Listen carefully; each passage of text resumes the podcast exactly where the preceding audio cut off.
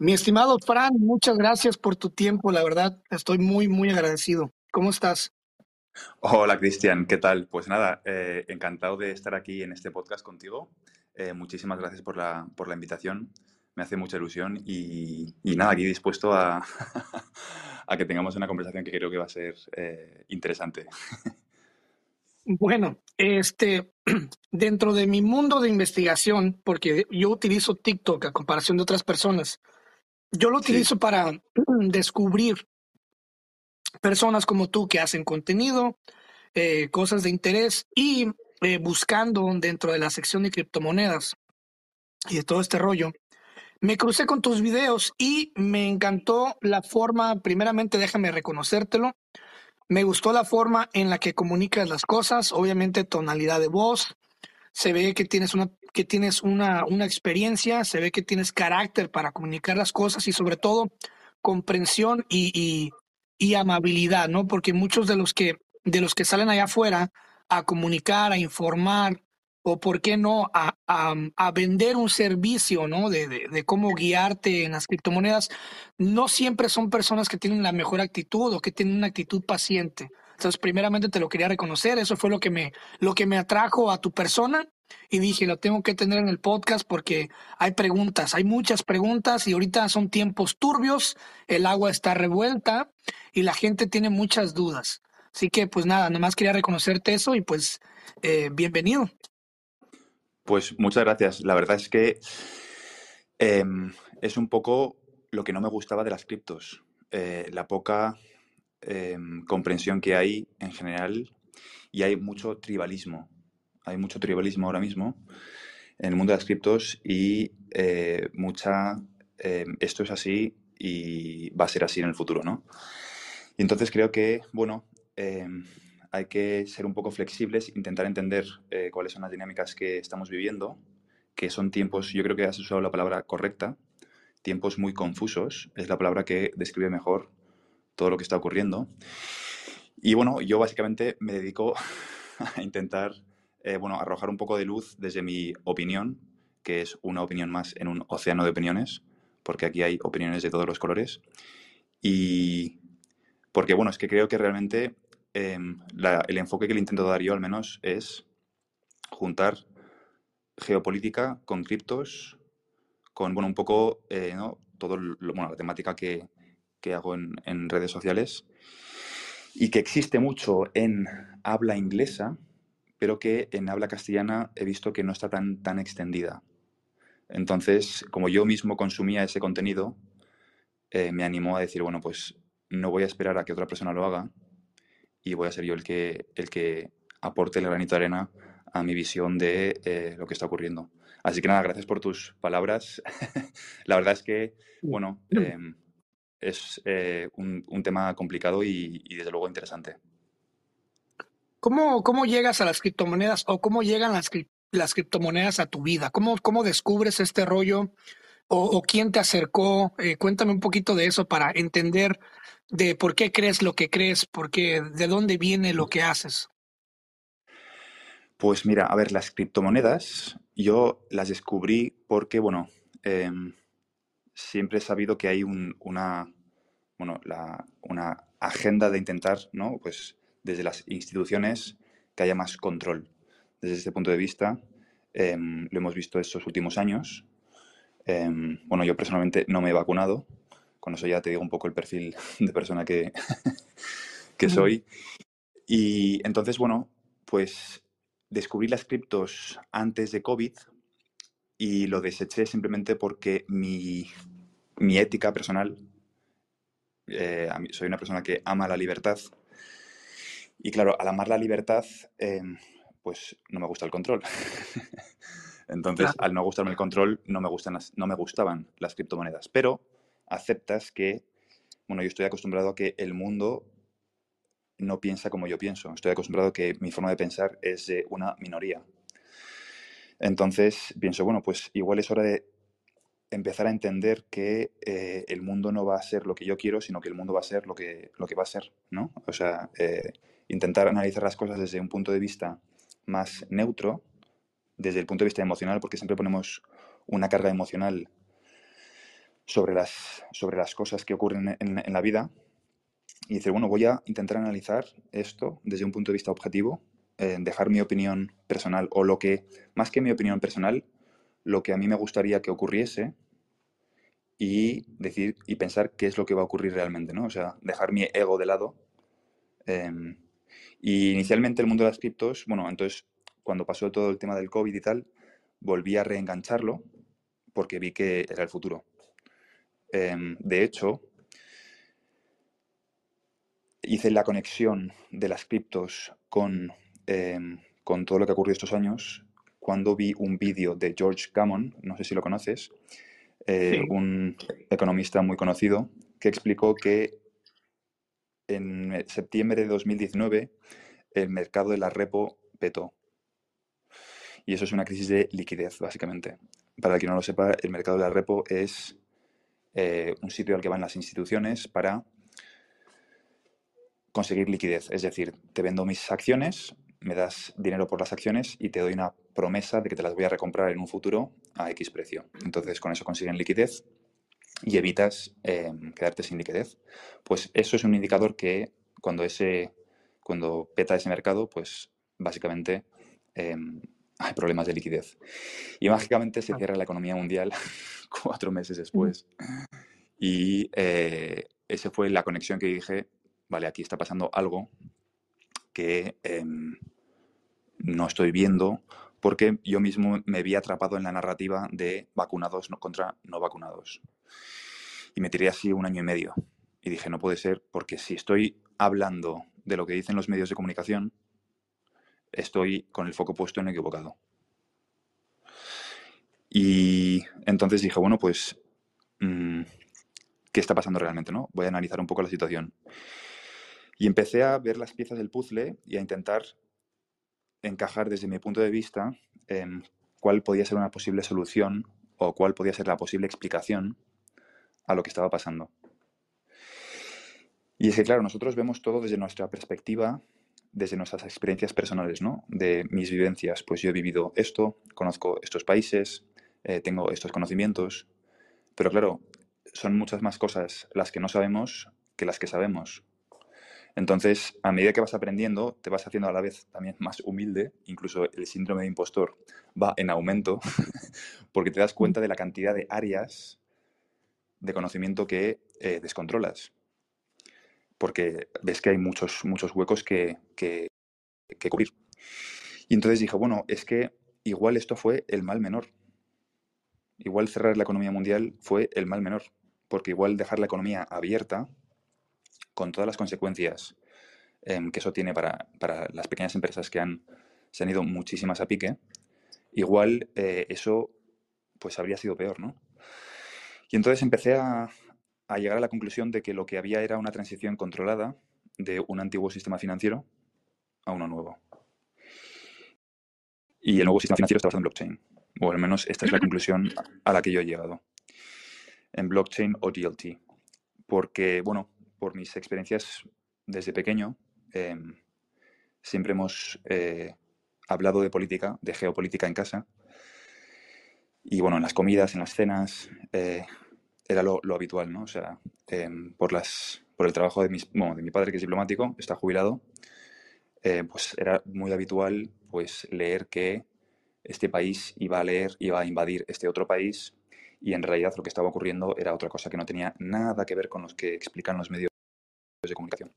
Entonces, para mí ha sido muy habitual hablar de política, eh, de geopolítica y de que los medios nunca nos dicen la verdad, jamás desde por mala fe, por mala praxis, por mil, motivos, pero desde luego no dicen la verdad. Y entonces, pues eh, empecé a unir un poco los, cabos y a pensar que quizá esta sea la solución eh, menos mala para mantener la estabilidad, vamos a decirlo de esta forma, o el bien común. Y a intentar ver el lado positivo de estas transiciones que nosotros, por nuestro contexto, por nuestras visiones o por nuestra visión, por nuestros conocimientos, nuestras experiencias, la información que tenemos, nos condiciona a, intentar ver el mundo em, o a pensar que el mundo funciona como nosotros queremos, creemos que funciona, ¿no?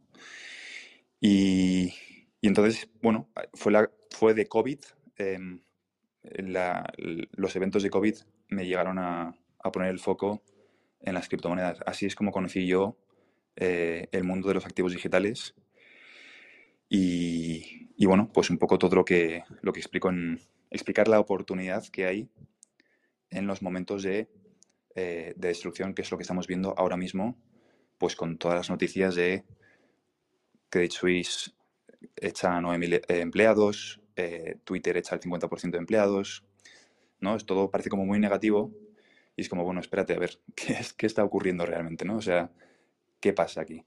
Y, y entonces por eso decidí el 10 de agosto de este año em, aprovechar la oportunidad, ver el lado positivo de lo que estaba ocurriendo y decir, mira, aquí hay una oportunidad y hay que aprovecharla, em, hay que explicar lo que está ocurriendo y, yo creo que voy por buen camino porque si no, no me estarían censurando los vídeos que me censuran en redes sociales. Claro. Eh, mira, en el 2009, cuando yo entro a la cripto, o cuando yo empiezo a escuchar de esto, eh, estaba escuchando de algo que se llamaba, se llamaba este Bitcoin, ¿no? Y era, era como un tabú, era como, ¿qué? ¿Qué, es, ¿Qué es Bitcoin? Y me acuerdo que antes el Bitcoin, pues obviamente no estaba al precio que llegó a estar de sesenta y tantos mil dólares, ¿no? Este, creo que estaba en el 2017 estaba a 17 mil, ahorita están 16 y algo. Este, en este momento, en este segundo en el que estamos grabando, todo es cambiante, ¿no? Para cuando salga esto, valdrá más o valdrá menos. Eh, pero antes, la forma en la que uno entraba a las criptomonedas en el 2009, 2010, 2011, era en un sistema como de como si fueras a comprar bienes y raíces, como si fueras a comprar Amway, era como un sistema piramidal. O sea, yo tengo 100 dólares, yo te platico a ti del proyecto, eh, te, saco a ti, o sea, te hago invertir 200 dólares, ¿verdad? Yo meto 100, yo te hago a ti invertir 200 y eh, tú tienes que buscar ahora a alguien que invierta 300 o 400 y así, así se iban, se iban, se iban y se compartían eh, la cartera, ¿no? La wallet, la fiat wallet, ¿no? Se compartían la cartera o la crypto wallet.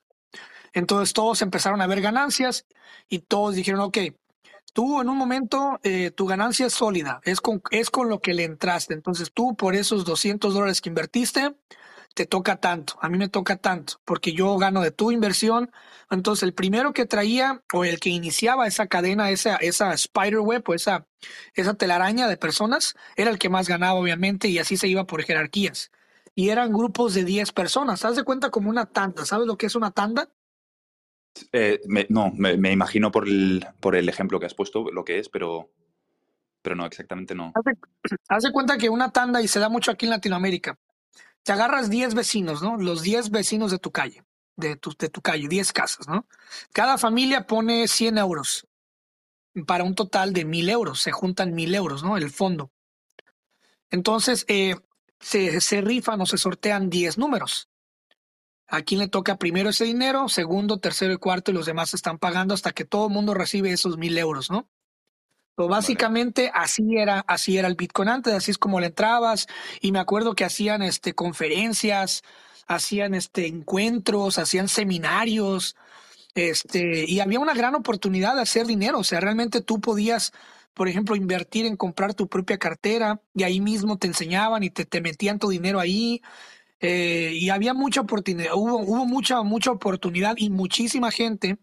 Estamos hablando del 2018, 17, 17, 18, 19 fue cuando más dinero hizo con Bitcoin. Obviamente muchos, muchos sacaron su ganancia, que fue lo que generó que el Bitcoin cayera y se desplomara porque eh, empezaron a vender todas estas ballenas, ¿no? las ballenas son las que tienen más de un billón o 100 millones o de, de, una, de un token, ¿no? Entonces empezaron a vender sus ganancias y eso hizo que cayera el Bitcoin, ¿no? Entonces, así era antes y sin embargo, te digo esto, Fran, sin embargo, a pesar de que era más difícil entrar en cripto antes, era más complicado, había más, más probabilidad de que te estafaran, de que te robaran, que hoy, antes existía menos ese escepticismo que hoy. Eh, ahorita existe un gran escepticismo aún así teniendo en tus manos, en tu celular, básicamente tu control, tus llaves, tu dinero, tu cuenta. Y yo veo más ese escepticismo el día de hoy que antes. Eh, ¿Sabes tú por qué, por qué es que se da esto? ¿Tiene algo que ver, eh, no sé, algún factor? Pues eh, es un tema súper interesante em, porque, claro, yo creo que las cosas se basan en una relación de confianza, ¿vale? Entonces, yo creo que hay que tener en cuenta dos cosas y es el público con el que empezó el mundo de las criptos, que es un público en general bastante antisistema, ¿vale? Em, que lo que quiere es acabar o cambiar el status quo. Entonces, este público que quiere cambiar el status quo, entre los cuales yo me incluyo, básicamente confía mucho más en este tipo de tecnologías porque entendemos la corrupción del sistema financiero actual. Al entender la corrupción del sistema financiero actual, básicamente estamos buscando em, una solución alternativa. Pero ¿qué pasa? Que así, es, no, así no es como piensa la mayoría de la población. La mayoría de la población se fía de las instituciones, de las caras conocidas, del jefe de la sucursal bancaria al que lleva yendo 20 años, que lo conoce, que es de su pueblo, de su ciudad. Y, bueno, no sé si estás familiarizado con marketing o ventas. Al final la gente compra a otras personas. E irónicamente, irónicamente, em, lo mismo que ha hecho crecer al ecosistema de las criptos, que es Bitcoin, es, en mi opinión, lo que hace que las masas no lo quieran adoptar. ¿Por qué? Porque no se sabe quién lo ha fundado. Claro, tú a una persona, yo antes era pro Bitcoin em, y entiendo la, la parte tecnológica, pero también entiendo la parte de que hace falta inspirar confianza, ¿no? De que quiero tener un teléfono de atención al cliente en caso de que algo pase mal, algo vaya mal, pueda reclamar. Decir, oye, ¿qué pasa aquí? ¿no? O sea, que necesito, y si vendes productos online o lo que sea, eh, una de las primeras cosas que, te dicen es que en la página de ventas tienes que tener o una cara o un logo para aumentar la conversión. O, bueno, hay toda una industria de optimización para inspirar confianza en el proceso de venta, ¿no? Entonces, claro, irónicamente, la conclusión a la que yo estoy llegando es que a medida que el sector crece, em, los que estaban inicialmente están muy contentos, porque obviamente entraron pronto, pero está frenando este concepto de el anonimato de Bitcoin, está frenando que las masas entren porque no se fían, no se fían. Y de hecho ayer fui a un evento de, de Binance en Madrid y tuvimos exactamente la misma conversación. Em, porque es, es como contraintuitivo, ¿no? Em, todo, el, todo el ecosistema cripto ha nacido con la intención de romper el status quo, o inicialmente ese fue el diseño, o ese fue ¿no? la bandera, pero es que, claro, si quieres adopción masiva, una de las críticas que recibió Binance ayer en el meetup que tuvimos fue que, claro, ¿por qué están posicionándose con los, con los reguladores, a favor de los reguladores. Claro, entonces los, todo el público que es anti-establishment, haciendo preguntas en esa línea y los de Binance, el equipo de Binance, teniendo que justificar que es que como piensan ellos, no es como piensa la mayoría de la población. Y claro, lo importante al final no es tanto qué activo digital va a ganar o, cuál va a ser el futuro, sino que yo creo que lo más importante, independientemente de que te guste un activo digital u otro, es la tecnología, blockchain. Eso es lo importante, ¿no? Entonces, yo creo que ahora hay más escepticismo que nunca porque hay un tipo de público diferente al que había antes. Em, esta es mi conclusión de por qué ahora hay más, em, bueno, pues eh, más rechazo y claro, e, evidentemente eventos como el de FTX pues tampoco ayudan porque generan mucha eh, desconfianza en, la persona que no ha invertido a pesar de la inflación. Y em, es decir, bueno, hay mucho que trabajar. Yo creo que la tecnología está aquí para quedarse. Es una de las innovaciones tecnológicas más importantes que hemos vivido en los últimos, pues se podría decir 100 años, tranquilamente. Porque el 31% de la economía mundial gira en torno a la burocracia. Y blockchain o DLT tiene la capacidad de quizá no comerse el 31%, pero quizás sí un 20%. Y solamente Internet ya tiene un 20% de la economía mundial, con lo cual estamos hablando de competir, eh, bueno, de, va a ser un sector muy relevante en el futuro. Entonces, yo creo que para que la gente recupere la confianza o se vaya al escepticismo, tiene que ocurrir que haya regulación, porque la forma en, que, en la que yo pienso, que es bastante antisistema, reconozco que no es como piensa la mayoría de la población. Y segundo, esto es muy criticado y recibo mucho hate en redes sociales por decirlo, pero lo pienso de verdad, es que se tiene que conocer la identidad del fundador de Bitcoin. Porque entonces vas a inspirar confianza. O sea, la gente tiene, tienes, o sea, se basa en una relación de confianza, en, en personas. Cuando tú compras cualquier producto, compras porque evidentemente te gusta la marca, pero hay un proceso también de venta de la persona que, te está vendiendo ese producto. Y esa es la parte que hay que tener en cuenta para entender los ciclos eh, en los que estamos ahora. Em, yo creo que el escepticismo es bueno hasta cierto punto, em, pero tampoco hay que ser súper escéptico. Pero bueno, estos debates eh, vamos a ir viendo cómo evolucionan em, y creo que la regulación va a ser una parte importante para, para que haya un poquito más de claridad en el sector. Bueno, se dice que regulación genera confianza, ¿no? Pero mira, te voy a dar un, te quiero contar una, y la he estado reservando esta historia para hasta que encontrar un especialista en el tema, yo te considero un especialista en el tema. Eh, lo que uno quiere es poder tener, o lo que inspira esa confianza es poder tener un banco físico, ¿no? O sea, voy a ir al banco. El banco es este edificio que está ahí en esa esquina, ese es mi banco.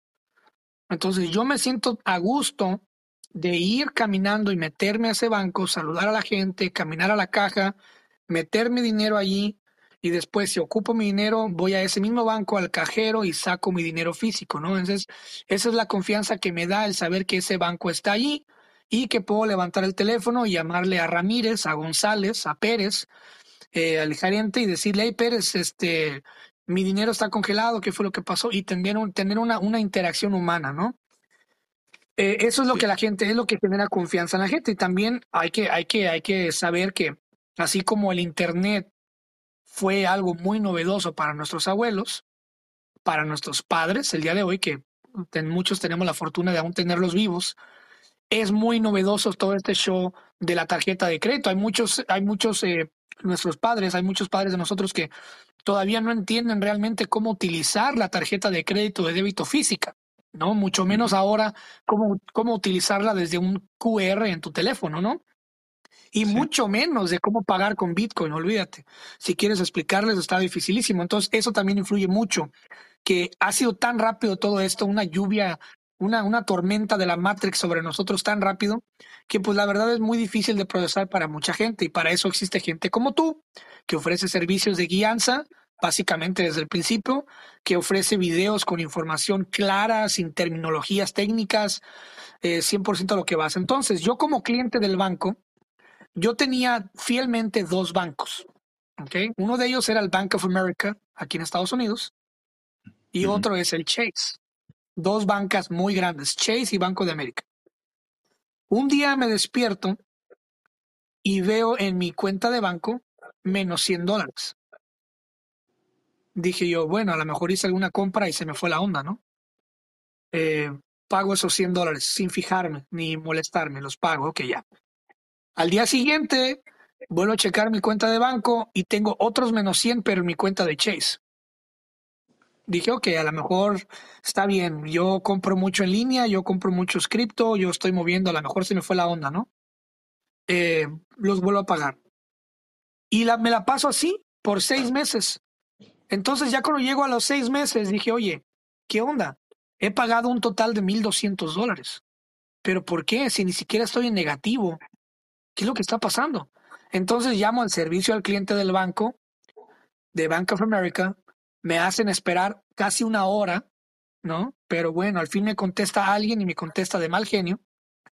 Y empiezo a pelear este, este cobro, ¿eh? ¿Qué es lo que está pasando? Oh, lo que pasa es que es un cobro mensual que se empezó a dar a partir del 2022, de enero del 2022. Y dije yo, ¿qué? Pero ¿a qué horas, a qué horas me, a qué horas me avisaste o a qué horas me hiciste saber? O sea, ¿me mandaste alguna carta? ¿Me mandaste algún email? ¿Me mandaste algo? ¿Me avisaron?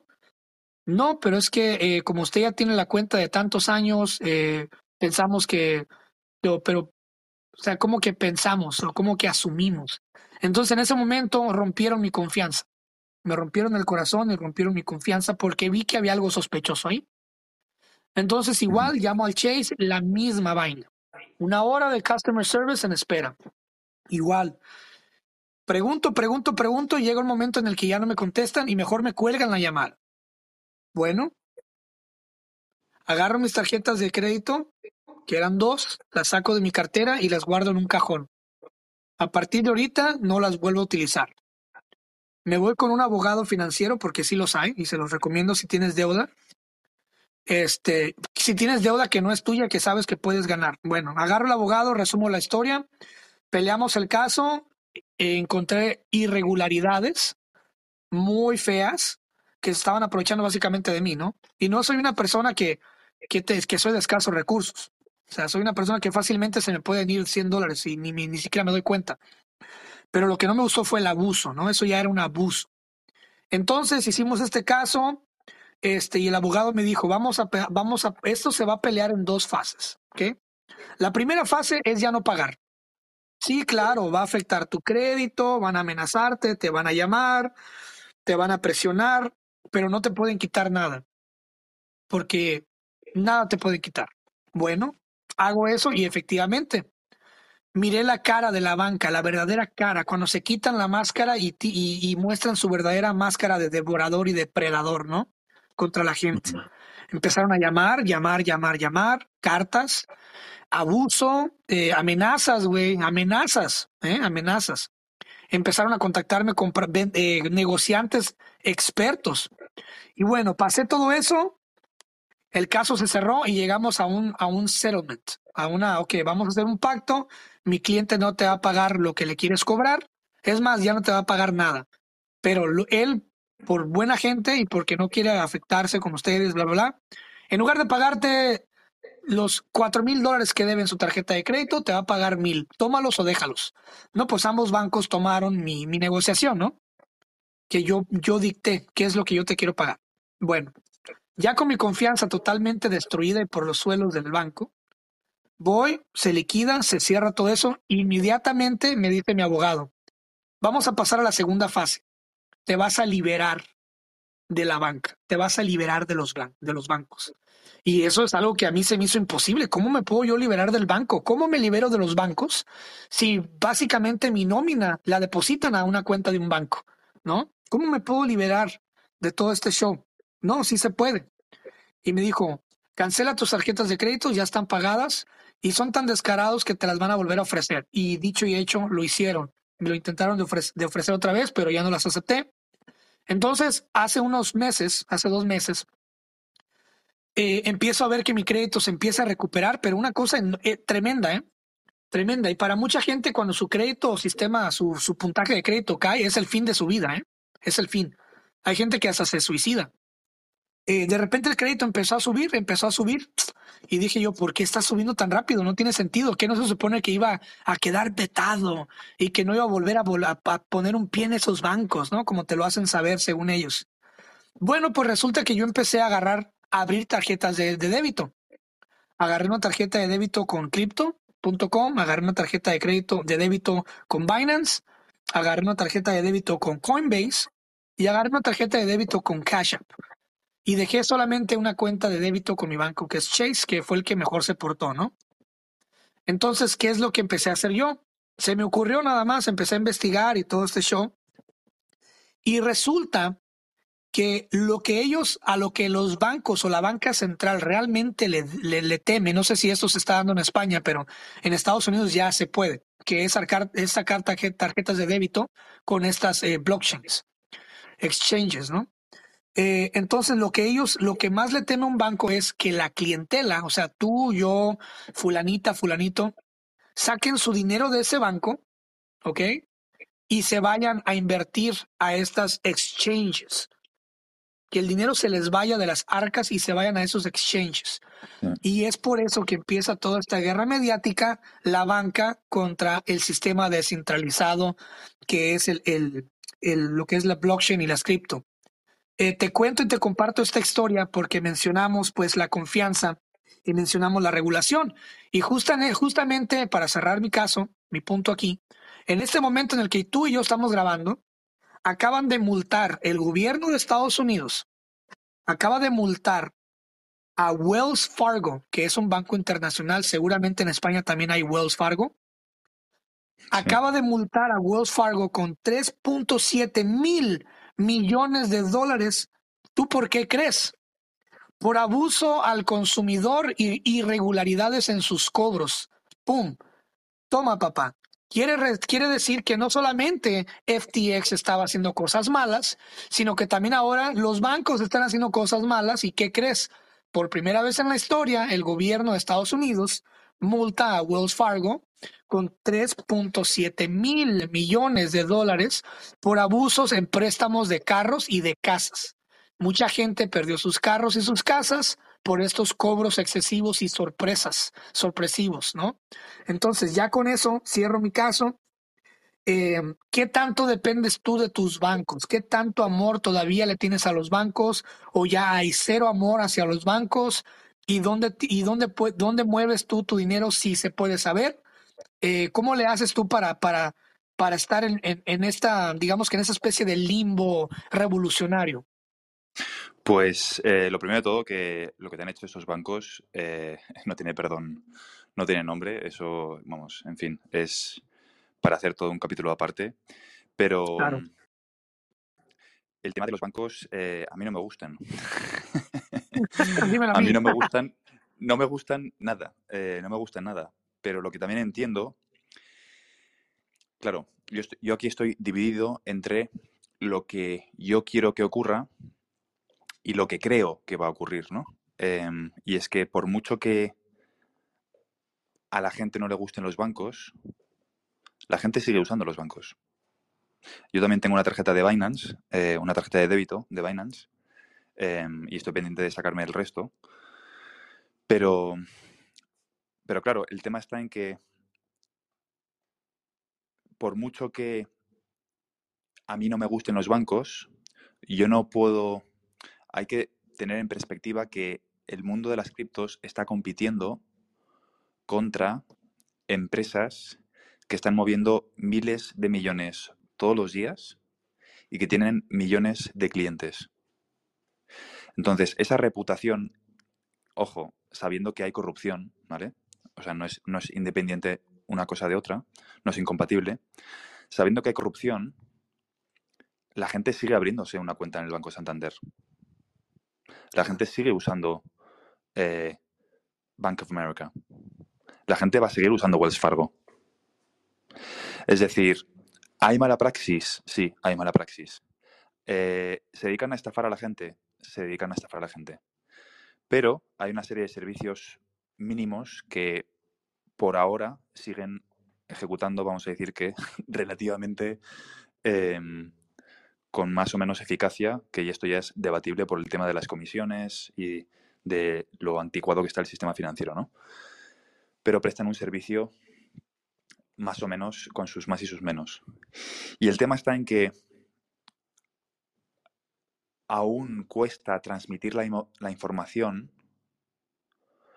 a la población de que los bancos en un futuro quizá no sean tan importantes. Es decir, a corto plazo, a mí los bancos no me gustan, pero entiendo que van a aprovechar el escepticismo de la población para seguir manteniéndose relevantes en el ecosistema, porque sencillamente a mí nadie me hace caso.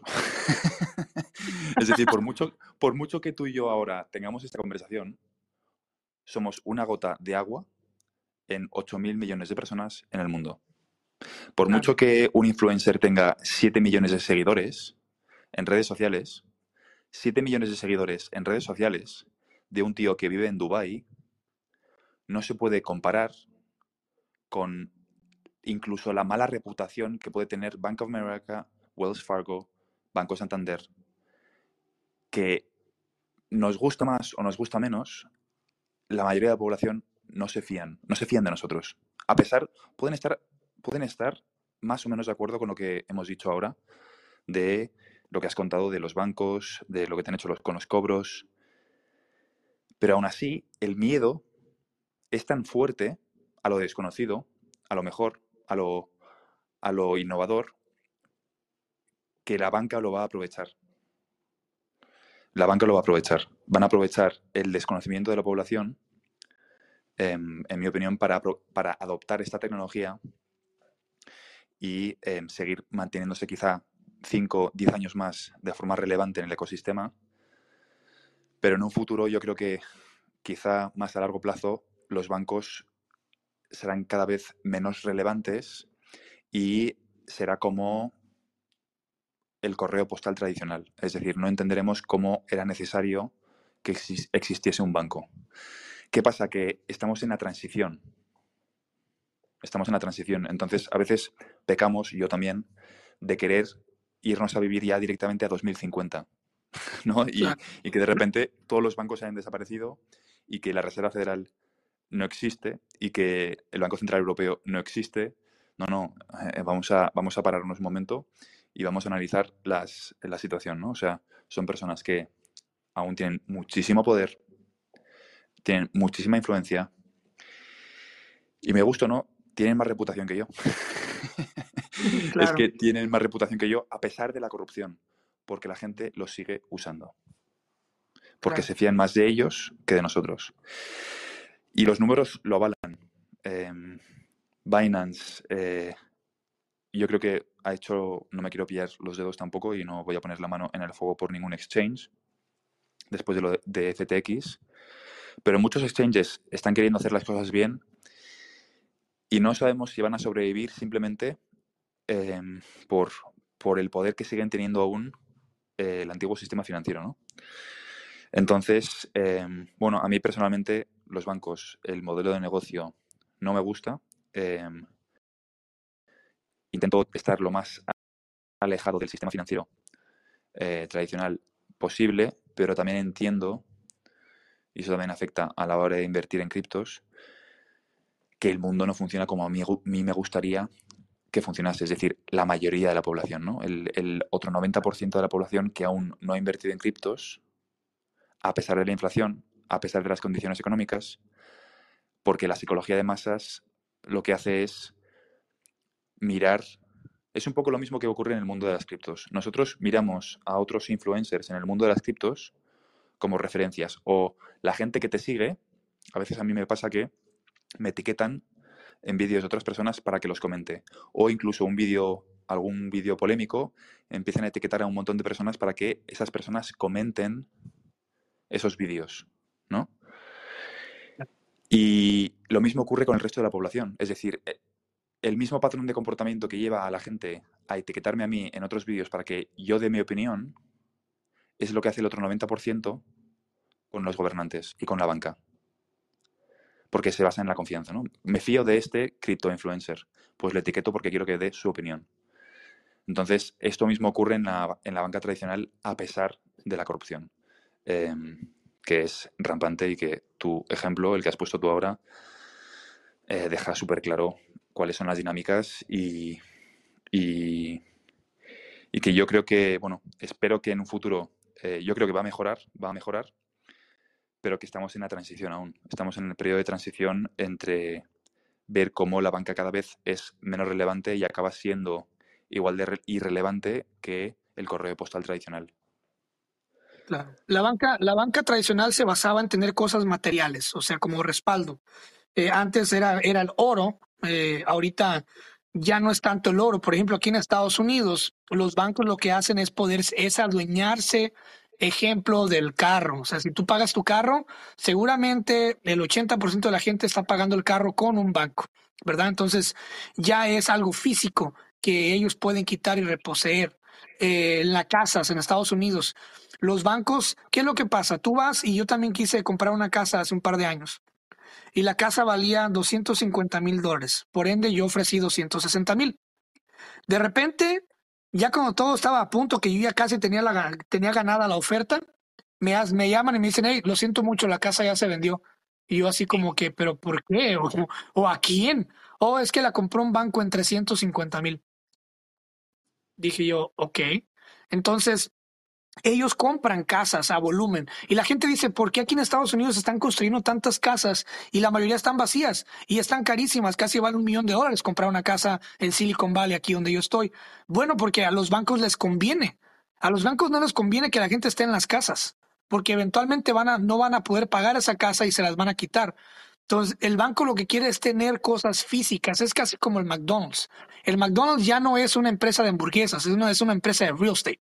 El negocio de McDonald's está en conseguir las mejores propiedades en las mejores locaciones. La banca tradicional así es. Toda la, mientras que toda la gente está buscando la forma de hacer un dinerito extra con las criptomonedas, de ganar un poquito más, los bancos están, ok, dicen, bueno, ya no puedo tener el control total de tu nómina, ahora lo que voy a hacer es, voy a tratar de tener el control de las propiedades y de, las, y de los carros. Entonces, al final de cuentas, yo creo que el banco conforme vaya perdiendo gente, porque la gente se va ir yendo a estos exchanges como Binance, como Crypto.com, como Coinbase, va a empezar a migrar. Inclusive ya estas empresas ofrecen que tu cheque, tu quincena sea depositada directamente a esas cuentas. Y, y es normal, o sea, tú puedes, igual ellos te dan tu tarjeta de débito, tú puedes pagar con tu tarjeta de débito, puedes hacer tus depósitos normal, pero con una pequeña diferencia. Por ejemplo, Aquí en Estados Unidos hay una tienda que se llama Costco, ¿no? Y todo el mundo va a la Costco. Bueno, si tú te agarras tu tarjeta de, de crypto.com y ahí te depositan tu nómina, tú vas y haces tus compras regulares en Costco. Y todos los puntajes, creo que es un 0.3% de, de retorno de lo que te regresan por compra y dependiendo qué compres, eh, todo tu puntaje, todo eso, todos esos puntos que te regresan, te los bonifican en qué crees, en Bitcoin. De repente tú vas y haces tus pagos, pagas tu renta, llenas tu tanque del carro y todas esas compras están yendo derechito a tu cuenta de donde sea que tengas tu DeFi wallet, si está ligada con cripto. Y de repente vas y te metes a cripto y ya tienes 100 dólares de Bitcoin en una quincena y de repente tienes 200 dólares de Bitcoin en la siguiente quincena y terminas el año teniendo lo equivalente Bitcoin o de Ethereum porque ya te da, te da a escoger cualquiera de esas dos, qué es lo que quieres, Ethereum o Bitcoin. De repente acabas el año como yo, que acabé el año y miré que ahora tengo 1.500 dólares de Bitcoin y 1.500 dólares de Ethereum. Entonces ya son 3.000 dólares en conjunto. Dólares que ni siquiera tuve que meter yo, no tuve que invertirlos. Fue puro cambio o puro, digamos que puro centavos de retorno en todas mis compras que hice a lo largo de todo el año. Entonces, eso es un atractivo que los bancos regulares no te pueden ofrecer. O sea, ¿qué es lo que ellos te ofrecen? Oh, sí, te ofrecemos lo mismo, pero te cae aquí a tu cuenta de débito, pero a fin de año. No, aquí es con cada compra. Entonces, yo creo, sí, te doy la razón. Yo creo que los bancos eh, van a empezar a, a, dejar, se van a volver, eh, obviamente van a, van a mover su, van a mover sus, sus tokens también, sus criptomonedas este, van a tener su propia criptomoneda, Santander va a tener su propia criptomoneda, Bank of America también, y te van a ofrecer ciertos, ciertos eh, perks, ciertos, este, digamos que si tú quieres comprar eh, la moneda de Chase, ¿no? Ah, si tú compras moneda de Chase, ahora puedes tener un descuento especial, no sé, en Ticketmaster. Eh, puedes tener un descuento especial en Alaska Airlines. Puedes tener un descuento especial en Airbnb. Entonces van a empezar a luchar por tener los mejores, las mejores, este, digamos que atracciones en cada moneda. Ese es el futuro que viene de aquí a 10 años, ¿eh? Sí, sí, estoy, estoy de acuerdo. Eh, los bancos, yo creo que de hecho se van a acabar confundiendo ambos conceptos. Los bancos se van a acabar convirtiendo en exchanges y los exchanges se van a acabar convirtiendo en bancos. Y vamos a ver una Bien. fusión de ambos conceptos y van a ser los propios bancos también los que ofrezcan los mismos servicios que ofrecen los exchanges. Solo que estamos viendo la adaptación. O sea, ahora mismo eh, la normativa ya se está desarrollando, pero em, aún falta un poco, un poquito más de tiempo. Y yo creo que em, eh, va a ser interesante ver cómo evoluciona el tema de los exchanges, porque la forma en que yo lo veo ahora, con la quiebra de FTX y, y la inestabilidad que hay en el mundo de las criptos, lo veo como un intento del sistema financiero antiguo, el tradicional, de... Claro, porque el, ecosistema cripto en realidad, aunque sean 3.000 millones en su pico máximo, 3.000 millones de, dólares eh, en lo que es the grand scheme of things, de, con una visión global, es muy poco para el sistema financiero tradicional. Es decir, pueden destruir el ecosistema si les apetece. Eh, con, la cantidad de trillones y quadrillions que, usan de forma anual, em, el mundo de las criptos es pequeño en relación al, a, a, lo que es todo el ecosistema financiero tradicional. Y lo que yo interpreto de lo que está ocurriendo ahora es que es un intento del sistema financiero de hacerse con el control de los bienes de los exchanges. Es decir, van a intentar quebrar el mayor número de exchanges, van a intentar provocar la caída de la forma que sea, para comprarlo barato, igual que ha hecho Binance con FTX. Claro. Y adoptar ellos las mismas estrategias, comprar a precio de descuento, y lo mismo que han estado ridiculizando todo este tiempo, coger y decir, bueno, pues ahora resulta que, bueno, eh, quizá no era tan ridícula la tecnología, nosotros os vamos a ofrecer activos digitales también. Y de hecho hay muchísimas empresas que están esperando, y ya tienen incluso las marcas registradas, y están esperando a que haya claridad regulatoria para entrar. Y te hablo, por ejemplo, de, en el caso de España, hay una empresa muy conocida que se llama El Corte Inglés, que es una cadena de supermercados, son centros comerciales que efectivamente se dedican a lo mismo que eh, McDonald's. Em, por cierto, eh, por cierto, mis libros están en el corte inglés, también ah, disponibles. Sí, vale. Sí, sí, también. Tengo, tengo todos mis libros ahí en el corte inglés, entonces sí sé de lo que hablas. Pues em, básicamente es un modelo de negocio en el que se ubican en las partes más importantes de las ciudades o en zonas comerciales importantes y ocupan un edificio entero, siete plantas, para el que no lo sepa lo que es, que, le pongamos en contexto. Y es un poco como, como, McDonald's, tienen simplemente un modelo de negocio en el que buscan, tienen la excusa de eh, vender ropa, supermercado y electrónica, etcétera, pero en realidad lo que buscan es pagar el alquiler de esos macroedificios que están en, en todas las ciudades. Y esta empresa, el Corte Inglés, tiene registrada una marca que se llama Bitcore, porque el Corte Inglés tiene una tarjeta de crédito de los clientes que pueden usar para, eh, básicamente, para comprar dentro del corte inglés de lo que es eh, las tiendas del corte inglés, ¿no?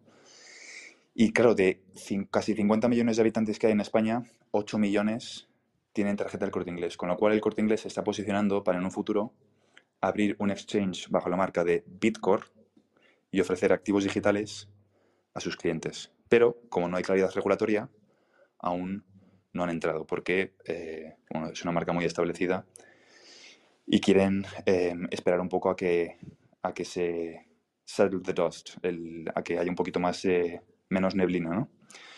Y en relación a lo del McDonald's, sí, el 30% de, de sus ingresos, de hecho, vienen de los alquileres de los bienes inmuebles.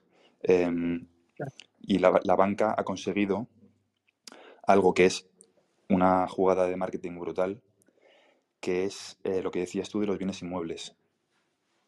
Es que el consumidor quiera ser propietario de una vivienda. O sea, el banco se dedica, uno de los negocios es prestar dinero. ¿Qué puedo hacer? Es la mejor campaña de marketing de la historia. ¿Qué puedo hacer para que la población se endeude? Creo la idea del sueño americano de ser propietario de una vivienda, que en realidad significa que me voy a endeudar y que voy a pedir un crédito al banco. Porque el modelo de negocio es eh, prestar dinero. Y con ese dinero te apalancas y compras otros bienes inmuebles y, bueno, la historia continúa, ¿no? Pero yo creo que la banca tradicionalmente se ha basado en esto, en, tejido, en no poseer cosas, pero ahora creo que el modelo va a tener que empezar a cambiar poco a poco hacia lo que están haciendo los exchanges, que es em, rebajar. O sea, el futuro de la banca, tal y como lo veo yo, es van a rebajar las comisiones de las transacciones a un precio menor que el actual, pero muy superior al del coste que tienen ellos. Y lo que van a hacer con blockchain es aumentar el número de transacciones. Aumentar el número de transacciones. Hay casi 3.000 millones de personas que no tienen acceso a servicios financieros, pero eh, sí que tienen un teléfono móvil. Con lo cual hay bancos a los que no les interesa entrar en determinadas zonas geográficas porque requiere abrir una oficina, pagar eh, salarios, pagar electricidad, em, etc. Y simplemente desde el móvil, con blockchain o GLT, van a poder ofrecerles servicios con la reputación de ese banco. Con lo cual, yo creo que vamos a ver cómo antes de que blockchain se haga, antes de que la gente termine de entender lo que es realmente la tecnología y acabemos viendo cómo los bancos se van haciendo menos relevantes, vamos a ver cómo los bancos usan esa tecnología, eso va a crear el awareness en la población de en qué consiste esa tecnología y luego, más adelante, acabarán siendo cada vez menos relevantes. Pero para eso tenemos, tenemos que pasar por la etapa en la que vemos que el propio sistema financiero lo, lo adopta para generar esa confianza ¿no? y que la gente entienda en qué consiste la tecnología, que yo creo que realmente em, es un poco como el microondas. ¿no? Nosotros usamos el microondas, pero no pensamos en la tecnología que hay detrás. Claro. Entonces, con blockchain va a pasar lo mismo. Eh, no estamos, no estamos em, ahora mismo estamos en una etapa tan, tan temprana que estamos discutiendo sobre el tipo de código que se va a usar, ¿no? Eh, pues si Proof of Work, Proof of Stake, eh, pues em, este ecosistema, Solana, tal. Pero llegará un momento en el que, igual que se usa un único arroba para email, usaremos, al menos para lo que es el sistema financiero tradicional, no digo nosotros, nosotros podremos decidir lo que queramos, usarán un mismo código, ¿no? Y yo creo que esa es la oportunidad que ahora hay eh, en el mundo de las criptos, irónicamente, eh, ha nacido con la vocación de ser anti-establishment, pero creo que justo la oportunidad más cercana es eh, la adopción por parte de esas instituciones de una tecnología que dará lugar a que la gente entienda la tecnología y que los bancos no tienen por qué ser tan importantes. Se habla mucho ahorita de que, oh, tienes que tener tu dinero en tu cartera digital y no, no tengas tu dinero en los exchanges. Por ejemplo, hay gente que tiene todo su dinero, o sea, mil, dos mil dólares en crypto.com. Hay gente que tiene su dinero en, en, dentro de la plataforma de Binance. Y hay otra gente que tiene su, su cartera electrónica aparte con sus propias contraseñas y llaves, ¿no? Para poder accesar a ese dinero. Eh, yo presiento que la siguiente oleada de, descalificación para el cripto va a ser un surgimiento de hackers que van a empezar a meterse a las, a las, a las carteras externas a robarle el dinero a la gente. Eh, yo creo desde mi postura que es más seguro tener tu dinero dentro del exchange, o sea, dentro de la cartera que te ofrece el exchange como crypto.com o dentro de la tarjeta de débito que te, que te ofrece crypto.com. ¿verdad? Porque obviamente ellos invierten millones de dólares al día en seguridad. Entonces, sin embargo, si tú descargas tu aplicación aparte y tu propia cartera, eso puede ser subjetivo a que la siguiente vez que descargues otra aplicación para otra cosa, ahí puedan robarte tus imágenes, puedan robarte tus contraseñas y de repente no tienes tu dinero. Tú siendo un poco más experto que yo en este tema, eh, ¿qué consideras más seguro? ¿Tener tu dinero en una, en una cartera que se les llama cold wallet, en una cartera aparte, o tener tu dinero dentro de una de un exchange como es Binance y como es Crypto o como es Coinbase. Pues es muy curiosa la, eh, la perspectiva que, que, tienes, porque no, realmente no lo había enfocado así yo. Yo lo enfoco de, de otra forma. Y es que yo estoy pensando en qué condiciones se van a dar en un futuro. O sea, el escenario que yo veo en un futuro es eh, una crisis de liquidez. ¿vale? Yo estoy eh, viendo que la economía va hacia una crisis de liquidez y ahora te contesto si esto va a encajar con el tema de si uso una billetera fría o los exchanges. Yo creo que vamos a pasar por una crisis de liquidez. Y entonces en esta crisis de liquidez va a haber ganadores y va a haber perdedores. Y la forma en que lo veo yo es si lo mantengo, eh, vamos a decir que si mantengo mi dinero en el banco o si mantengo mis criptos en los exchanges y pasamos por una crisis de liquidez eh, y el exchange quiebra igual que ha quebrado FTX, em, bueno, pues si no tengo mis llaves, eh, no tengo el control de, las criptos, ¿no? Por lo tanto, yo soy 100% em, pro billetera fría, cold wallet.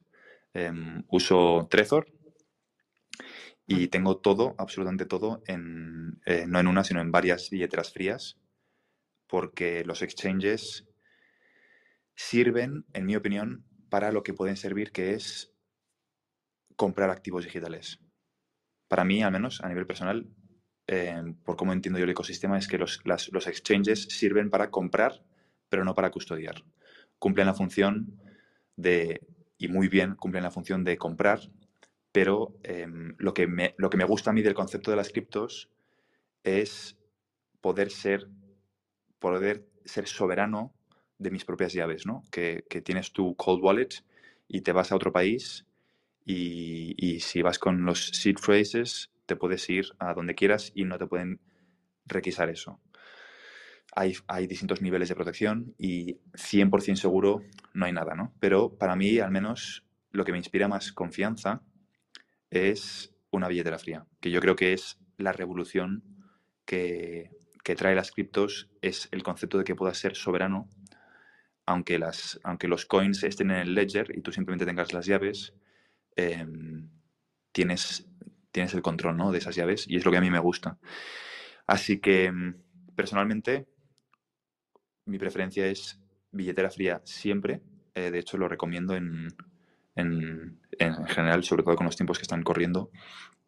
Porque en caso de que se produzca un contagio, lo que hemos visto con FTX es que, claro, em, todas las empresas están interconectadas de una forma u otra, ¿no? Y muchos, muchos exchanges, cuando simplemente porque había un rumor de quiebra de FTX, lo que hacían era congelar la retirada de activos simplemente por protección. Simplemente por protección. Con lo cual a mí esto eh, me hizo empezar a lanzar el mensaje em, de que la gente retirase sus, sus activos digitales de, los exchanges y que los metan en una billetera fría para que, pues al menos tú tengas la custodia de, tus activos. Que yo creo que es em, la parte que a mí más se me hace atractivo de, todo el, ecosistema cripto, ¿no? la, soberanía de tus activos. Claro. Y que los, que los mandes a tu call wallet no quiere decir que los vas a perder o que vas a perder la ganancia, ¿no?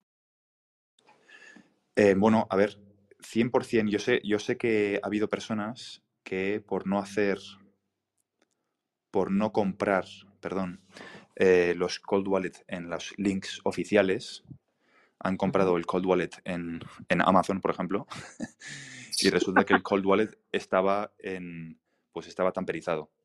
Con lo cual hay una persona, eh, bueno, de hecho hace como un mes se hizo viral en Twitter, una persona que perdió 40 mil dólares por enviar sus activos a una billetera no oficial eh, que estaba tamperizada y obviamente perdió, los, eh, perdió sus activos por no seguir los pasos. El tema de la seguridad es muy importante en el mundo de las criptos ahora mismo porque te puedes encontrar con, con exchanges que no son exchanges. hay mil tipos de estafas de, oye, mm, te crees que estás entrando en Binance y en realidad no es Binance o eh, pones, te cambian un código o, bueno, hay, hay todo un ecosistema de estafas para, intentar llevarse los, los activos. Eh, las billeteras frías, yo creo que hay que ser realistas. Em, ninguna tecnología es 100% eh, inhackeable, ¿vale? Em, lo que pasa es que la gracia de tenerlo en una billetera fría es que los hackers van a preferir intentar entrar en un exchange, em, que de hecho creo que Binance tiene como mil millones de dólares de reserva, en reserva, simplemente para, de hecho esto lo explica él en una entrevista, simplemente para, eh, en caso de que haya hackers, pagarles un precio o llegar a un acuerdo para que devuelvan los fondos a los, a los clientes y proteger a los clientes. Bueno, no me acuerdo exactamente cuáles eran las dinámicas, pero el caso es que em, los exchanges se preocupan mucho por los fondos de los, de los clientes, ¿no? En el caso de Binance, ah. tienen mil millones, consiguió convencer a los inversores de, oye, vamos a meter, eh, vamos a congelar mil millones para proteger a los consumidores. También se he escuchado que cuando actualizas Trezor eh, es mejor no hacerlo porque con esa actualización se pueden meter em, malware que lo que hace es, em, te pueden hackear un poco el, tu billetera. Yo intento, em, bueno, eh, no hago ningún update de Trezor por, por, si acaso, con recibirlo ya me, ya me sirve. Y, y, yo creo que, bueno, es la, la, estrategia que yo tengo que me parece, dentro de lo que cabe, eh, más conservadora. Tienes, tienes un sitio web muy interesante donde ofreces un buen de servicios desde muy principiante hasta ya muy avanzado, como es el, desde qué es un cripto, ¿no? ¿Qué es el blockchain? Cómo entrar, cómo crear tu cuenta, ¿no? Hasta cómo minar Bitcoin, ¿no? Explícame un poquito sobre el minado. Eh, bueno, yo sé que no se puede revelar mucho porque para eso hay que pagar, pero en sí, en sí, eh, ¿cuál sería la explicación free trial de lo que es el minado de Bitcoin? Pues mira, eh, la explicación sería básicamente, vamos a decir que tú tienes una serie de ordenadores que están compitiendo por em, resolver una ecuación. Entonces, cuando resuelves esa ecuación, eh, te recompensan con Bitcoin. Esta es la forma más sencilla de explicarlo. Y el tema de Bitcoin, la gracia de Bitcoin o lo interesante de Bitcoin es que habitualmente eh, se dice que es descentralizado, pero está la famosa teoría del 51% del ataque, que es que si tienes el 51% de la fuerza computacional, puedes tener el control de la blockchain. Entonces, bueno, esto da lugar a muchas teorías, pero bueno, eh, no es fácil demostrarlo. En cualquier caso, eh, el minado básicamente consiste en eh, básicamente competir fuerza computacional, em, proof of work, em, que consiste en que una serie de ordenadores compiten y el ordenador que tiene más fuerza computacional resuelve la ecuación y se lleva como recompensa eh, una parte, bueno, ahora no sé cuánto pagan de Bitcoin, pero en su momento creo que pagaban bastante. Este es el resumen, pero más que la parte técnica, yo creo, yo creo que lo más importante para que la gente lo entienda, que es como la utilidad. Hay que enfocarlo desde un punto de vista de utilidad, porque a la gente le dices esto y no lo entienden. O sea, yo lo he explicado mil veces, sobre todo lo que decías tú a la gente mayor, ¿no? Les explicas esto y te dicen, y bueno, ¿y esto que Esto a mí no me dice nada, ¿no? ¿Esto qué es? Entonces, lo que, hay que, lo que hay que enfocarlo desde, desde, un punto de vista de utilidad. O sea, ¿para qué se usa? ¿No? O sea, el microondas. Como me pongo a explicar la, tecnología que hay detrás del microondas, la gente desconecta. lo, que, lo que la gente quiere es, oye, ¿esto para qué sirve? Pues esto sirve para calentar comida. Entonces, blockchain, ¿para qué sirve? para enviar dinero de forma instantánea. Al menos la función principal que yo veo o la oportunidad principal que yo veo ahora es que permite que los envíos sean instantáneos. Eh, si haces una transferencia de un país a otro o incluso dentro del mismo país y haces una transferencia a las 11 de la noche, eh, te va a llegar dentro de dos días dentro de España, ¿no? Pues esto es una, una ineficiencia, o sea, no tiene sentido, ¿no? Puedes enviar un mensaje de WhatsApp que llegue a los tres segundos a cualquier parte del mundo, pero no puedo enviar dinero. O sea, no tiene ningún tipo de sentido. Entonces, blockchain, para que la gente lo entienda, o más que minado, proof of stake, proof of work, que esto ya son temas más técnicos, yo lo explicaría más como blockchain lo que permite es que el dinero se pueda enviar de forma fiable en tres segundos. Este es el resumen. Eh, lo que me gusta mucho es que pones el precio de lo que es tu, tu programa, ¿no? Y es un precio anual. Se me, me parece muy bueno Son, ¿lo puedo decir o lo quieres reservar? Sí, sí, no, lo puedes decir, lo puedes decir sin, problema. Claro, eh, si tú te inscribes a tu programa, que la verdad lo miré, lo estudié y dice alguien que ha estado en Ascripto, o sea, yo desde el 2010, la verdad me gusta mucho. Yo en su momento tuve que pagar mucho más. Hasta me reí, me reí de la cantidad que es porque yo tuve que pagar mucho más para saber lo que sé, ¿no? Y para no haber salido mal, sí, yo pagué muchísimo para no haber salido mal librado de todas estas altas y bajas, ¿no? Obviamente cuando el Bitcoin subió, eh, tuve la posibilidad de vender a tiempo, cuando tuvo la posibilidad en su momento de invertir en, en, ciertas criptomonedas que reventaron, saqué y ahorita tengo invertido en, en, varias monedas que desgraciadamente no te puedo decir porque pues como me costó trabajo llegar ahí para nomás decírtelo así, ¿no? O sea, tendría que cobrarte. Pero sí tengo, o sea, tengo invertido en, en, en lugares donde todos los días estoy viendo ganancia y donde nada más espero que una de esas monedas llegue ni siquiera un centavo, que lleguen a 10 milésimas de centavo para ya tener otra perspectiva de la vida, ¿no?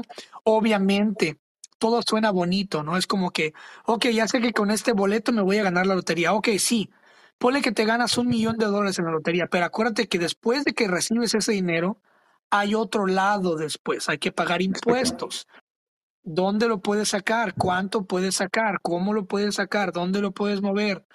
Eh, te van a investigar. Obviamente yo ya estoy listo para la investigación. Tengo mis documentos, tengo la, la papelera, tengo ciertas cuentas. O sea, tienes que ir preparando las condiciones para que lleguen las bendiciones, ¿no? O sea, si quieres ganarte la, lotería, no solamente te la pases este, haciendo la ley de atracción y prendiendo velas de colores y poniéndote calzones rojos para la abundancia en fin de año. O sea, empieza a comprar los boletos de la lotería, empieza a hacer un, sistema, compra en diferentes tiendas, compra por mes tanto, igual con las cripto. ¿Quieres hacerte millonario? Agarra ayuda. Antes de que te metas a comprar, los mismos mil dólares que vas a invertir en cripto, primero mejor ve e invierte en un experto que son ni siquiera son mil dólares, son 616 dólares al año para tener a un experto durante todo un año, como es aquí mi amigo Fran, guiándote paso por paso, porque Fran también quieres que, quiere que tú hagas dinero, porque obviamente es reputación para él, ¿no? Entonces tú agarras y pagas esa, esa, esa mentoría por un año y te sobran 400 dólares, ejemplo, o 300 y feria, que ahora sí inviertes sabiamente. Entonces no necesariamente tienes que ir corriendo a meter mil. O sea, mete 350, pero aseguro, pero sabes que esos 350 están invertidos en un buen lugar y ya tienes el conocimiento de un mentor. Eso fue lo que yo hice, pero obviamente en aquel entonces yo me acuerdo que pagué como 4.500 dólares por mi mentoría, mi mentoría de un mes, ni siquiera fue un año, fue de un mes. Este, básicamente después de ahí estuve solo contra el mundo. Este, pero gracias a mi ingenio y gracias a que siempre he invertido en información, he podido, pues, no sé, o sea, no puedo decirte que tengo, que soy libre financieramente, pero, pero, pues estoy a gusto y tengo el dinero ahí generando más dinero. O sea, es bonito irte a dormir y levantarte en la mañana y mirar que, que, que tu dinero generó un más 100, más 200%, más 50%. No sé, es bonito dormir y saber que, saber que mientras duermes, tu dinero está generando dinero. No sé, es, es, es muy chido, es, es una satisfacción muy chingona. Eh, yo quisiera que toda la gente tuviera esa satisfacción y no nada más que te acuestes a dormir sabiendo que en tu cuenta de banco nomás tienes mil dólares y es todo lo que tienes. Y ojalá que no se, ojalá que no se descomponga el carro, ojalá que no se te enferme un niño, ojalá que no te enfermes porque se fueron y te quedaste sin nada. O sea, eh, eh, está cañón y nos y me costó mucho trabajo. Entonces, con ese con ese sistema que tú tienes, por ejemplo, si yo me quiero quiero agarrar tu sistema, quiero quiero contratar contratar tu servicio por un año como lo tienes. Eh, ¿Cómo es el proceso? ¿Hay una, inicias como una especie de calendario, eh, llamadas por Zoom? ¿Cómo es esa onda? Pues mira, justo hablando del tema del precio, em, el otro día estaba por la, por la calle y me paró un, bueno, me pararon tres personas y uno de ellos tiene una academia de formación online, que bueno, no, prefiero no decir el nombre, pero es bastante conocida en el mundo de las criptos y me reconoció por, por redes y claro, porque los servicios objetivamente para lo que es el mundo de las criptos eh, son, es bastante barato eh, comparado con, con, otros cursos que hay. Y entonces me explicó eh, cuál, es, cuál era su estrategia y cuál era su pricing y un poco toda la, la estrategia que hay detrás em, para hacerlo un poco con, con, con, con, más cabeza, porque de hecho antes era incluso más barato. ¿no? Yo he ido aumentando el precio a medida que añadíamos más valor a la academia. Yo empecé primero con un grupo de Discord eh, muy pequeño, donde con el feedback de la, gente que se unía, fui creando el producto. O sea, ha sido más por, demanda de, ver que la gente lo estaba pidiendo, eh, mi audiencia, eh, y luego ir ampliando eh, a, otras cosas. Entonces, la forma en que lo enfoco yo, el tema de la academia, es un poco diferente. ¿Por qué? Porque lo que te encuentras en, en general en el mundo de las criptos es la promesa de que te vas a hacer rico en seis meses, ¿vale? Y eh, creo que esto es un mensaje que no es muy, eh, no es muy bueno. O sea, no es... No, no, sobre para todo nada. Que, Tengo desde el 2010 o sea, y apenas, apenas estoy viendo los frutos, ¿eh? Por eso digo que hay que. Yo quizás sea muy conservador y tengo un perfil más menos eh, de arriesgar menos, pero eh, claro, hay una parte de desarrollo humano más importante que es eh, lo que realmente marca la diferencia. Es decir, tienes que. La, la, idea es que las criptos no te van a hacer rico, ¿vale? Eh, tienes que desarrollarte tú como persona y convertirte tú en una persona diferente eh, para poder tener los, los, resultados que tú quieres. Entonces, cuando la gente, la gente accede, básicamente es un, un registro automatizado y lo que te vas a encontrar son tres cursos de blockchain eh, que vamos ampliando con el paso del tiempo. Cada, cada semana, cada dos semanas se va subiendo contenido. Y donde tenemos también un curso sobre pilares de la inversión, que va, mezcla inversión, o sea, cosas básicas de inversión, pero muy metido con el tema de desarrollo personal. ¿Por qué? Porque vamos a decir, imagínate que encuentras un Dogecoin, ¿no? O encuentras un, eh, bueno, consigues un, que una cripto suba o incluso XRP. Vamos a poner el ejemplo de XRP. Me paso todo el día bombardeando con XRP. Vamos a decir que XRP sube. XRP, en el caso de que ocurra lo que yo digo que ocurre en redes sociales, no te va a salvar. no te va a salvar de absolutamente nada. O sea, esto es algo que a la gente se le tiene que grabar a fuego en la cabeza porque si tú tienes el mismo patrón de comportamiento que tienes ahora con tu dinero, eh, da igual la cantidad de dinero que tengas, vas a volver a la casilla de salida. Tienes que desarrollarte como persona, tienes que ser capaz de solucionar problemas más importantes que los que solucionas ahora, tienes que ser capaz de salir de tu zona de confort, seguir aprendiendo, eh, expandirte, porque la gente cree que en cuanto un activo digital vaya a subir, eh, tienen su vida solucionada. Y esto es lo que le ocurre a muchísimos futbolistas que ganan muchísimo dinero con eh, sus carreras profesionales y luego no saben gestionarse a sí mismos, por lo tanto no saben gestionarse las cosas externas a su persona y pierden el control de lo que han ganado. Eh, por poner un ejemplo. Se los come, no sé se los come Hacienda porque no se cultiva, no leen un solo libro de cómo entender el dinero de, de, de, de la Hacienda, de lo que son los impuestos. ¿Sabes lo que te digo? Si te ganas un millón de dólares y tienes tus malos hábitos, te lo vas a, te lo vas a acabar. Y, y, a y sin antes pagar los impuestos, porque vas a pagar Exacto. impuestos. Exacto.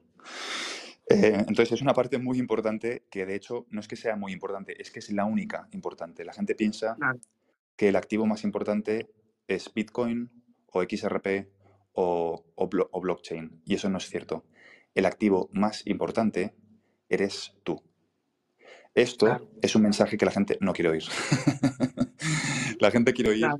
Me voy a hacer rico con criptos. Y esto no es así. Tienes que adquirir nuevas habilidades, tienes que hacer un podcast como estás haciendo tú, tienes que crear una audiencia, tienes que aprender de marketing, tienes que aprender de ventas, tienes que aprender de eh, montar un negocio online, tienes que aprender de atender a tu consumidor, eh, entender, saber entender el mercado, tienes que aprender un montón de cosas que la gente no quiere hacer. Esto es lo que te va a salvar, no las criptos. Entonces, em, bueno, va muy enfocado a esto, obviamente. doy un complemento también y vamos, hemos introducido un curso que vamos a lanzar dentro de poco de la academia de trading. Porque obviamente la gente quiere saber de trading, ¿no? Entonces hay que eh, dar esta opción. Entonces he traído a una persona para que eh, cubra este área porque yo no me dedico a trading, pero la gente lo quiere. Entonces, bueno, eh, la idea es ir avanzando a medida que vayamos viendo y ofreciendo más servicios a medida que vayamos viendo las necesidades del consumidor. Es decir, yo tengo una serie de ideas iniciales de qué es lo que quiere la gente Em, entonces es mezclar un poco lo que quiere la gente con lo que la gente necesita. Em, una mezcla de estas dos cosas para que realmente eh, cale el mensaje de que las criptos no te van a salvar. Que esto es tremendamente impopular. Todo lo que digo siempre es impopular, pero es que eh, es lo que hace falta decir. Em, claro, porque lo que, lo que más vende es, wow, no puede ser eh, chécate lo que viene, o mañana vamos a estar a, mil, a más mil por ciento, y esta es la siguiente moneda que te hará millonario, y cuánto necesitas para hacerte millonario, y todos esos headliners en YouTube, los clickbaits, ¿no? Que se les llama para llamar la atención y que la gente reproduzca sus videos, ¿no? El trading, qué importante es el trading, ¿no? Saber en qué, saber qué comprar, cuánto comprar, cuánto vender, ¿no? Para ganar también es muy importante. Qué bueno. Sí, sí, em, es una parte yo creo que el desarrollo personal, em, que fue lo que mm, me hizo a mí cambiar el chip, es una de las partes más importantes del, ser humano. Em, aprender a salir de tu zona de confort, a detectar cuáles son tus creencias limitantes. Eh, bueno, es un mundo entero. Eh, hay una parte de espiritualidad también que hay que desarrollar. Y bueno, es un conjunto, es básicamente eres un conjunto de aspectos del ser humano. Pues eh, la familia, eh, las amistades, eh, las finanzas, tu salud, la alimentación, trabajo, empresa, etcétera. Intentar tener un equilibrio en todas ellas y desarrollarte como persona en todas ellas. Y, y las, em, las, emociones, porque este es un mercado que de repente te puede, o sea, de repente te puedes levantar como una vez, a mí me pasó, y miré, dije, ¿what? ¿Y todos esos ceros? ¿No? Entonces, si tú tienes, si no tienes un control emocional, vas a empezar a hacer unas tonterías con ese dinero que todavía ni siquiera es tuyo. ¿Y qué es lo que te va a pasar? Vas a perder liquidez y ahora vas a, te vas a deberlos en impuestos y por andar jugándole al emprendedor sin tener buena guianza, como la de mi amigo Fran, vas a andar perdiendo cosas de verdad, como tu carro, tu casa, tu hipoteca, muchas cosas. Entonces, antes de meterte de lleno a jugar, acuérdate que, hay, gente especializada. Este, ¿cómo, ¿Cómo te pueden encontrar en Instagram? En, también veo que estás en TikTok, que es donde, tienes una audiencia, una, una, eh, una tribu muy activa, ¿no? Con tus videos que son buenísimos. Pues sí, muchas gracias. La, la verdad es que estoy en Instagram bajo Fran de Olza oficial. Luego estoy en TikTok con It's Coach FO en TikTok, en Twitter y en TikTok con el mismo nombre que es It's Coach FO y en Telegram eh, Fran de Olza oficial. Perdón, It's Coach oficial. Em, bueno, es que hay muchísimas estafas, perfiles falsos, entonces hay que ir con cuidado con, con qué perfiles digo porque a veces estoy tan acostumbrado a ver el perfil falso de Telegram que se dedica a spamear a la gente, igual que en TikTok, eh, de hecho, el único, la única historia destacada que tengo en mi perfil de TikTok es todos los perfiles falsos que se han creado, que por favor la gente eh, no, nunca te voy a contactar por privado, nunca te voy a decir que inviertas en, una cosa u otra, es decir, eh, no te voy a decir que transfieras tus fondos de un sitio a otro, es decir, que la gente sepa que si te, contactan bajo mi, mi cara, no soy yo, básicamente. Fíjate que, sabes, sabes que estás haciendo buen trabajo cuando la gente intenta imitarte, Por eso te digo, estás haciendo un excelente trabajo. Yo te, te, te nombro a ti mi asesor del podcast de criptomonedas oficial y, te quiero te quiero volver a invitar miles de veces. Eh, cuando hagas el programa de trading y ya lo lances, me gustaría que estuvieras aquí otra vez para que, para que hablemos específicamente de trading de tu programa y todo ese show. Y tengo una última pregunta ya para cerrar este podcast. ¿Cómo se ve realmente desde tus ojos, experto? ¿Cómo se ve realmente el 2023 para las criptomonedas en general? Pues em, creo que los primeros seis meses van a ser malos, em, pero creo, que estamos a punto de entrar en un bull run de utilidad. Em, es decir, creo que vamos a ver cómo las criptos que tienen utilidad eh, a lo largo de 2023, 2024 y 2025 eh, tienen una subida. Por utilidad me refiero a las que se usan en el, en el mundo real, es decir, para pagos. Claro. Em, creo que vamos a ver regulación en 2023. Em, creo que vamos a ver mucha destrucción de, del ecosistema, pero creo que con la destrucción, si estás con el foco puesto en la oportunidad, no tiene por qué ser negativo. Es decir, creo que viene una etapa un poco más oscura de las criptos, pero que hay luz después de esa oscuridad y que si sabemos leer entre la confusión de las criptos, de todo el ecosistema, de todo lo que está ocurriendo, em, puede ser muy positivo eh, para la gente y, para, instaurar confianza en algo más importante que cualquier activo digital, que es blockchain o GLT, que esta tecnología ha venido eh, para hacer el mundo de una forma mucho más eficiente.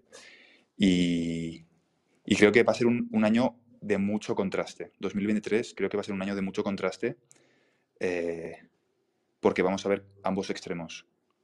Em, vamos a ver, creo que mucha destrucción, pero también mucho crecimiento. Pues, ¿cómo lo, ¿cómo lo ves tú, Ah, ¿cómo lo veo yo? Yo, yo creo que va a ser un gran año para mí. Este, desgraciadamente no puedo revelar mucho, ¿verdad? Por cuestiones de seguridad, pero yo creo que va a ser un gran año para mí, el 2024, si todo va como creo que va a ir. Eh, vamos a ver eh, un, un, nuevo renacer económico en mi vida. Obviamente ya estoy preparado tanto legalmente como para todo. Tengo, tengo un equipo de personas ya vistas, ya programadas para que esto puede pasar. Este, esto es lo que, qué es lo que podemos hacer. Ya tengo la guianza para estar siempre bien, porque no hay nada más importante que estar bien con Hacienda y con todo. Este, no sé. Este, yo estoy muy animado. Vienen 2024, 2023, no espero mucho, pero sí 2024, 2025, eh, yo creo que viene si seguimos vivos y sigo aquí, viene, viene algo muy bueno para, para mí. Ahora sí, yo creo que ya viene la cosecha de mis frutos. Qué bueno, qué bueno, qué bueno. Sí, sí. A ver, veremos cómo, cómo evoluciona el ecosistema y estaremos encima para, para aprovechar las oportunidades. Claro, claro. Entonces, todo sale bien, nos vamos a ir a Dubai tú y yo a festejar. Exacto. Oye, por cierto, ¿cuál es el título de tu libro? Que no, que no sé cuál es el... Si está en el corte inglés, me pasaría a comprarlo. Sí, mira, el que está en el corte inglés es eh, la novela Inseparables, una novela de acción muy padre que involucra un secuestro, involucra las FARC, eh, relaciones a distancia, Facebook, todo ese show, muy interesante. También está eh, el, un tarro de miel, un tarro de miel, así se llama, es un poemario. Y también está La Dama Invisible, esos tres libros tengo en el corte inglés. Perfecto. Pues la Dama Invisible, Inseparables y a un tarro de miel, obviamente, pues le pones Cristian Castañeda para que aparezca mejor. Así es, el corte inglés. y la Dama Invisible, perfecto. Y la novela Inseparables. Perfecto. Pues ya lo tengo apuntado. Así es, te recomiendo si un día pasan ahí por el corte inglés, ahí no sé si los tengan en físico, lo que sí sé es que creo que lo puedes pedir ahí en el sistema de ellos y te llega ahí mismo a la tienda en dos días. Perfecto, pues lo, compraré y le echaré un vistazo seguro. Ojalá y te gusten. Hermano, te mando un fuerte abrazo y nos escuchamos la próxima ya que tengas listo lo del trading para que vengas aquí a, este, a, promocionarlo y hablemos más sobre trading y otras cosas más avanzadas. A toda la gente que nos escuchó, pues muchas gracias, les mando un abrazo y bueno, un abrazo para ti hasta España, hermano. Gracias por tu tiempo. Muchas gracias, Cristian. Encantado de, estar aquí, de, de, charlar contigo. Ha sido una conversación muy, muy interesante y, y nos vemos en la próxima. Un saludo a todos. Si te gustó esta plática del podcast, seguramente te gustará mi otro proyecto que se llama Pláticas Proféticas. Es un podcast que hago en colaboración de un gran amigo que se llama Francisco Andaluz. Es un ex militar y en este podcast tratamos temas de todo tipo sin miedo a la censura con la única finalidad de que la pases bien, de que te diviertas, te rías, aprendas y también reflexiones con nosotros. Te invito a que nos escuches y nos busques como Pláticas Proféticas en todas las plataformas. Ahí nos vemos, te mando un abrazo, cuídate.